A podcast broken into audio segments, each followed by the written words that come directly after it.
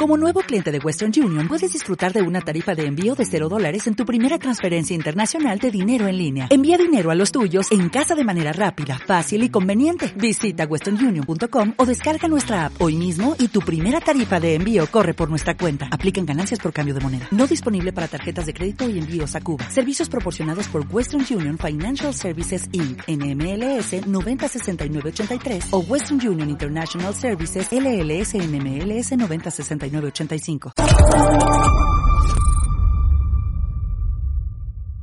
Que eres una mala persona y en este momento dejo para siempre de contestar a tus preguntas. Pero porque soy mala persona. No voy a responder a tus preguntas. Usted prefiere hablar con terroristas.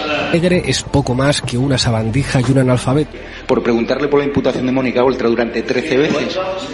¿Eso es ser mala persona? ¿Preguntarle? ¿Debería Javier Negre estar en la cárcel? No estás acreditado. ¿Tú me quieres echar? Sí, claro. ¿Ah, sí? Sí, sí. ¿Vale? ¿Libertad de prensa no? No, no, no. ¿Puedo hablar en catalán? ¿Me lo puedo hacer en catalán, por favor? Es que si no, no lo entiendo. Los que recibimos insultos somos nosotros, no que nos llamamos fascistas, ultraderechas, Esto fachas. no es...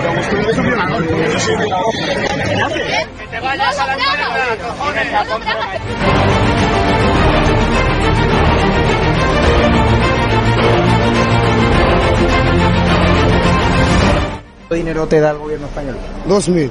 ¿Dos mil euros? Aquí, en España, al mes. Sí. Tú defiendes y la gente para la que trabaja.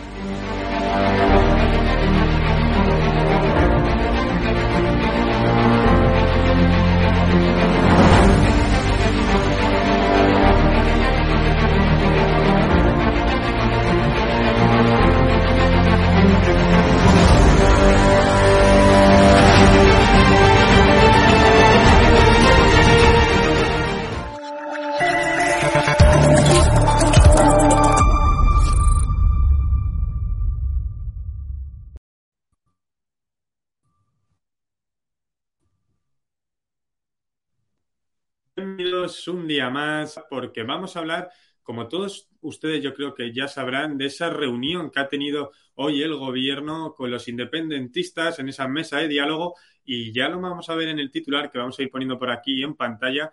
Eh, por aquí lo tenemos, cómo Sánchez ha cedido al independentismo en materia lingüística. Para enterarnos bien qué significa desobedecer, en este caso, pasar por alto la sentencia que obligaba al cumplimiento del 25% mínimo exigido por las escuelas catalanas para que apliquen el castellano en estos lugares públicos, vamos a ver cómo realmente Sánchez va a querer, en este caso, desobedecerlo y va a intentar ahora mismo, a través de este diálogo, pues mejorar una relación más fluida ¿no? con los independentistas en una reunión que Félix Bolaños ha calificado de magnífica, ya que podemos ver, como ha dicho, que Podemos estamos abrazando acuerdos y diálogo, estamos eh, acercando las posturas y también podemos ver como en este caso Junts per Catalunya tilda también de éxito esta negociación diciendo que ha conseguido sentar al Estado para hablar de tú a tú en esta materia. Bueno, y para hablar de esto tenemos hoy con nosotros aquí a la presidenta de la asociación Hablamos Español, ella es Gloria Lago. Muchísimas gracias por estar hoy aquí con nosotros en estado de alarma.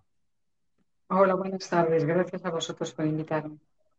La primera pregunta, Gloria, va a ser obligada. Queremos que nos cuentes un poco eh, qué conclusiones sacas desde, sacáis desde la asociación de esta reunión que ha, sucedido esta mañana. Pues lamentablemente se veía venir. Desde el momento en que el presidente del gobierno no paralizó la ley que puso en marcha el gobierno catalán, es un, una normativa pensada exclusivamente para sortear una sentencia que tenían que cumplir y no, no lo hicieron. Después de muchos meses de marear al, a la opinión pública y marearnos a nosotros, porque presentamos muchísimas iniciativas judiciales junto con Convivencia Cívica Catalana, y, y, bueno, y al final, pues aquello quedó en nada porque sencillamente esta gente ha aprobado una ley sabiendo que es solamente para sortear esta sentencia y el Tribunal Superior de Justicia de Cataluña ha dicho que como no se ajusta a la Constitución española, pues que la pasan al Constitucional, lo que quiere decir que nos podemos eternizar. Y el único que puede paralizar esto, cambiarlo, es el presidente del Gobierno, porque los presidentes del Gobierno tienen la potestad de paralizar las leyes que están eh, siendo sujetas a este escrutinio por parte del, Tribunal Constitucional. No lo, ha, no lo, ha, hecho, ya han pasado bastantes días lo que quiere decir que él bueno, pues estaba de acuerdo con esto que estaba haciendo la GENE, ¿no? Y lo que han hecho hoy pues, es escenificar algo con lo que nosotros ya contábamos. Además, es que hemos, hemos dado un paso atrás, porque hasta ahora, por lo menos de forma individualizada, algunos padres conseguían en los tribunales que, que ese 25% fuese una realidad, pero ahora es que ni siquiera eso. Y, y, han ido incluso más allá. El señor Bolaños ha dicho que además de todo esto, para que estén más contentos, va a impulsar el uso de no solo el catalán, sino de las lenguas que son ahora oficiales en algunas comunidades autónomas, su uso también en el Congreso y que va a financiar con traducción su uso en el Parlamento Europeo, ¿eh? que era algo que ya estaba en medio marcha, pero ahora ya lo van a, lo van a hacer ya pues, con, todos los, con todos los honores. Y eso es lo que, lo que tenemos, es decir, eh, vamos caminando hacia una España pues eh, vertebrada de otra manera, en donde estas lenguas pues se las quiere equiparar a la lengua común y en vez de tener su estatus de cooficialidad en estos territorios, donde lógicamente tienen que tenerlo porque hay personas que hablan esa lengua y es cooficial allí, se quiere extender esa cooficialidad a toda España. Eh, yo preparé un informe hace unos meses que publiqué con el nombre de Operación Babel. Si alguien le interesa, lo puede encontrar en Internet y ahí explico todo lo que hay detrás de esta, de esta imposición lingüística que va mucho más allá de lo que aparentemente pueda parecer. Quizás esa es la gran diferencia que ahora mismo podríamos decir que tiene España respecto a Francia, ¿no? Porque eh, también el independentismo intenta en, las escuelas francesas conseguir que se siga hablando o potenciar, en este caso el catalán, pero sí que Francia exige, ¿no? Un mínimo de contenidos, en este caso en francés, ¿no? ¿Cuál podría ser la diferencia? Podríamos encontrarla aquí, ¿no? Sí, bueno, a, mí la situación de Francia en principio no me gusta porque hay que respetar el derecho de, las personas a educar a sus hijos en una lengua oficial, si hay posibilidades de hacerlo. en España se puede educar eh, a los niños en gallego, en catalán, en, euskera, en fin, en valenciano, porque hay profesores preparados para ello y es lo mejor para ellos, al menos en las primeras etapas. Lo que ocurre en Francia a mí no me parece bien. Lo que pasa es que comprendo que viendo lo que pasa aquí, pues prefieren ya ni dar el primer paso, porque claro, entre lo que tienen ellos y lo que tenemos nosotros, pues hombre, no cabe duda de que la gente allí pues eh, le tiene un poco de miedo a la situación española, ¿no? Pero no, no pensemos que eso puede ser para siempre, porque ya está habiendo movimientos en Francia en otro sentido, y bueno, veremos cómo evoluciona y, y qué pasa, ¿no? Desde luego en otros países de la Unión Europea que tienen cooficialidad lingüística, lo que se aplica es lo que nosotros proponemos a rajatabla, es decir, tú vas a un lugar oficial y tienes las dos lenguas y en la enseñanza se elige. ¿eh? Se elige y normalmente, bueno, pues eh, en las primeras etapas suele elegirse la lengua oficial, como ocurre, por ejemplo, en Gales o en Irlanda, pero después, cuando los chicos llegan a bachillerato, pues suelen elegir ya el inglés, pues por una cuestión de, bueno, pues práctica, ¿eh? no, nadie tiene por qué ofenderse. Simplemente hay lenguas que tienen más poder de comunicación que otras y ya está. otra, de las cosas, Glorias, eh, que he visto que, ha dicho el ministro Bolaños es que se van a tomar a partir de ahora decisiones conforme a la mayoría de catalanes. Eh, viendo un poco este panorama, ¿crees que realmente será así? Porque fijándome en los resultados de las anteriores elecciones en Cataluña, veíamos como había un 46%, 46,5% de abstención. ¿Realmente estas medidas es lo que quiere la mayoría de la ciudadanía catalana, esto que está sucediendo, estamos viendo? Pues eso es irrelevante, porque aunque fuese así, los derechos de las minorías hay que respetarlos. Al menos en las democracias esto se hace así, sobre todo si se puede hacer. Y en el caso de la confidencialidad lingüística, por supuesto que en España se puede hacer. Es absolutamente irrelevante que sea una mayoría o una minoría. También dijo, bueno, pues ha hablado de bilingüismo, utiliza el término bilingüismo pues igual que el señor Feijón, el bilingüismo cordial, al parecer significa pues lo que hay en Galicia, ¿no? que la lengua en exclusiva de la administración gallega es el gallego. Es imposible utilizar por escrito o en la señalización o en, por parte de los profesores de forma interna el español. Bueno, los políticos a veces pecan de eso, ¿no? utilizan esta palabrería para al final pues eh, meternos un gol. ¿no? La, la rueda de prensa del señor Bolaños de hoy fue una cosa impresentable yo no sé cómo no les da vergüenza, y vamos pues camino de, una situación pues ya enquistada, eh, de la que no sé cómo vamos a salir realmente. Desde luego, como no vamos a salir, es eh, mendigando un 25% que no sirve para nada, ni un bilingüismo obligatorio mm, contra el que nosotros estamos mm, completamente. Nosotros estamos reclamando la aplicación del 25% porque, bueno, ya solo faltaría, eso es algo que nos da la ley y tenemos que reclamarlo. Pero a nosotros no nos gusta que se obligue a un niño a estudiar, siquiera parcialmente, una lengua que no es la suya y que se le impida estudiar en español. Hay personas que se trasladan a vivir a Cataluña por motivos de trabajo y tienen deben tener derecho a una enseñanza íntegramente en español, como lo estaban recibiendo hasta entonces en donde residían. Esto en Cataluña y en todas las comunidades con cooficialidad lingüística. Y además hay muchas personas que viven en estas comunidades y que preferirían recibir la enseñanza en español y tener la otra lengua pues como asignatura. Son muchísimas horas a lo largo de, de todas las etapas educativas que les permite aprender a hablar y entender a todo el mundo. Lo que pase de ahí es, eh, pues eso, palabrería e intentos de enmascarar pues, eh, una imposición de otra manera, porque al fin y al cabo es una imposición. Yo creo que este tema del 25% le ha venido muy bien a alguna gente, pues por ejemplo el Partido Popular le ha venido genial, porque dicen, pues yo el 50%. Pues mire, usted lo que tiene que hacer es hacer lo que hacen todos los países del mundo cuando respetan los derechos de los demás, es permitir que los padres elijan lengua y aplíquelo como se aplica allí, que lo hacen muy bien. ¿eh? Y no utilice usted este 25% para hacerse el, pues eso, el tuerto en el país de los ciegos. ¿eh? Nosotros sabemos que el Partido Popular tiene sus entidades de la disidencia controlada y las financia y las apoya y las ayuda para que nosotros no podamos llegar a la opinión pública y para transmitir a la gente que no hay más remedio que eso, conformarse con unas migajas.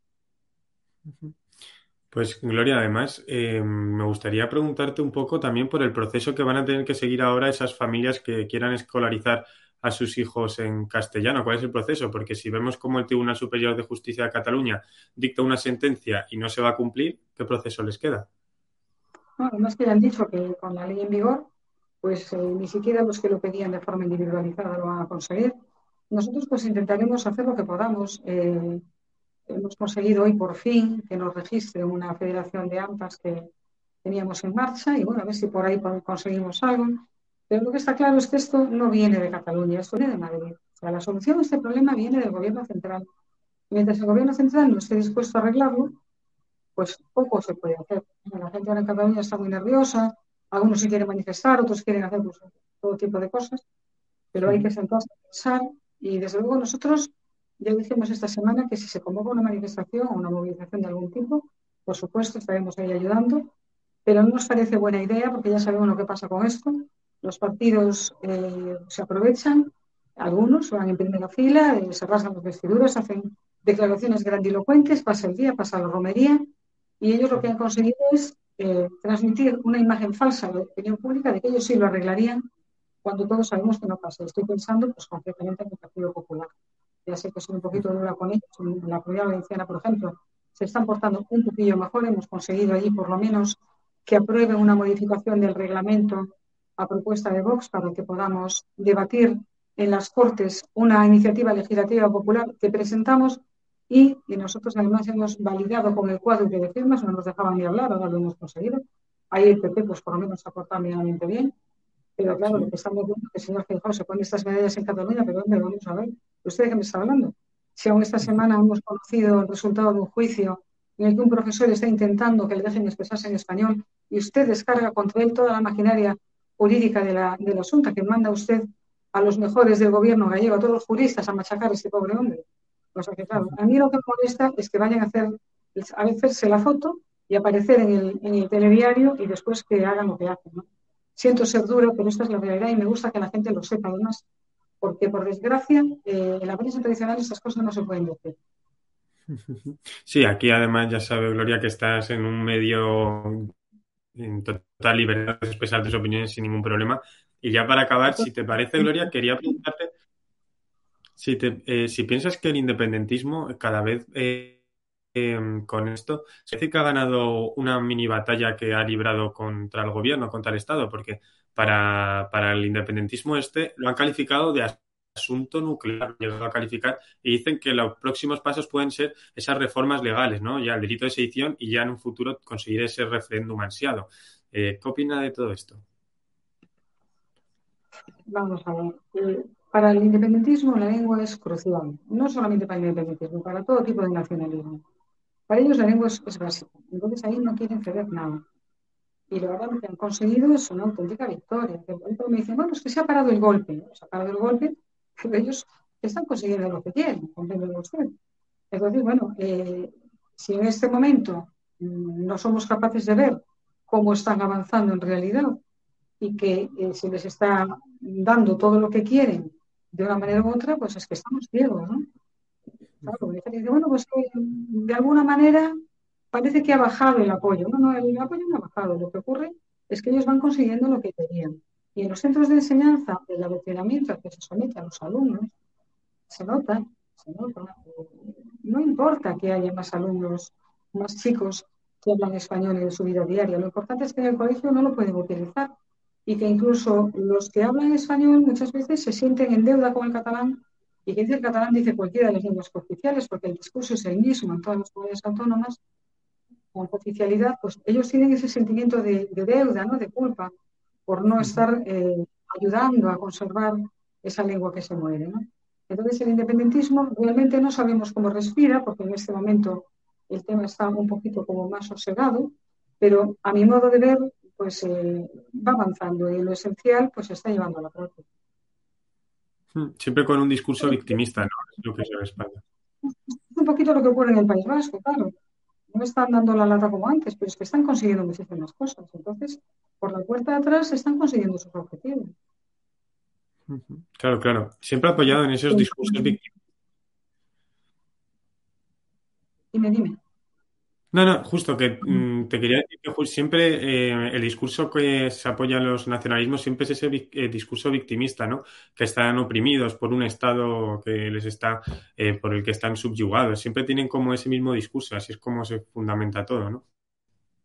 Sí, es, es una, de las, es una de las patas del banco, el, victimismo, bueno, con, con, variantes, porque el culpable no siempre es el mismo, pero en todos los, en todas las comunidades autónomas donde hay nacionalismo y separatismo, pues se alude a ese victimismo y entre, la, los adolescentes suele funcionar. ¿eh?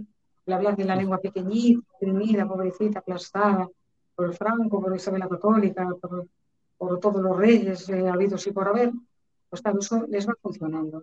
Sí, es, una cosa absurda, porque claro, no, no se sostiene, no, no se sostiene ninguna argumentación. Por eso precisamente no nos dejan debatir con ellos. Nosotros estaríamos encantados de poder debatir, y rebatir todas estas tonterías, estas falacias, pero no les interesa porque su discurso se sostiene en un marketing eh, que, que está cogido con pinzas.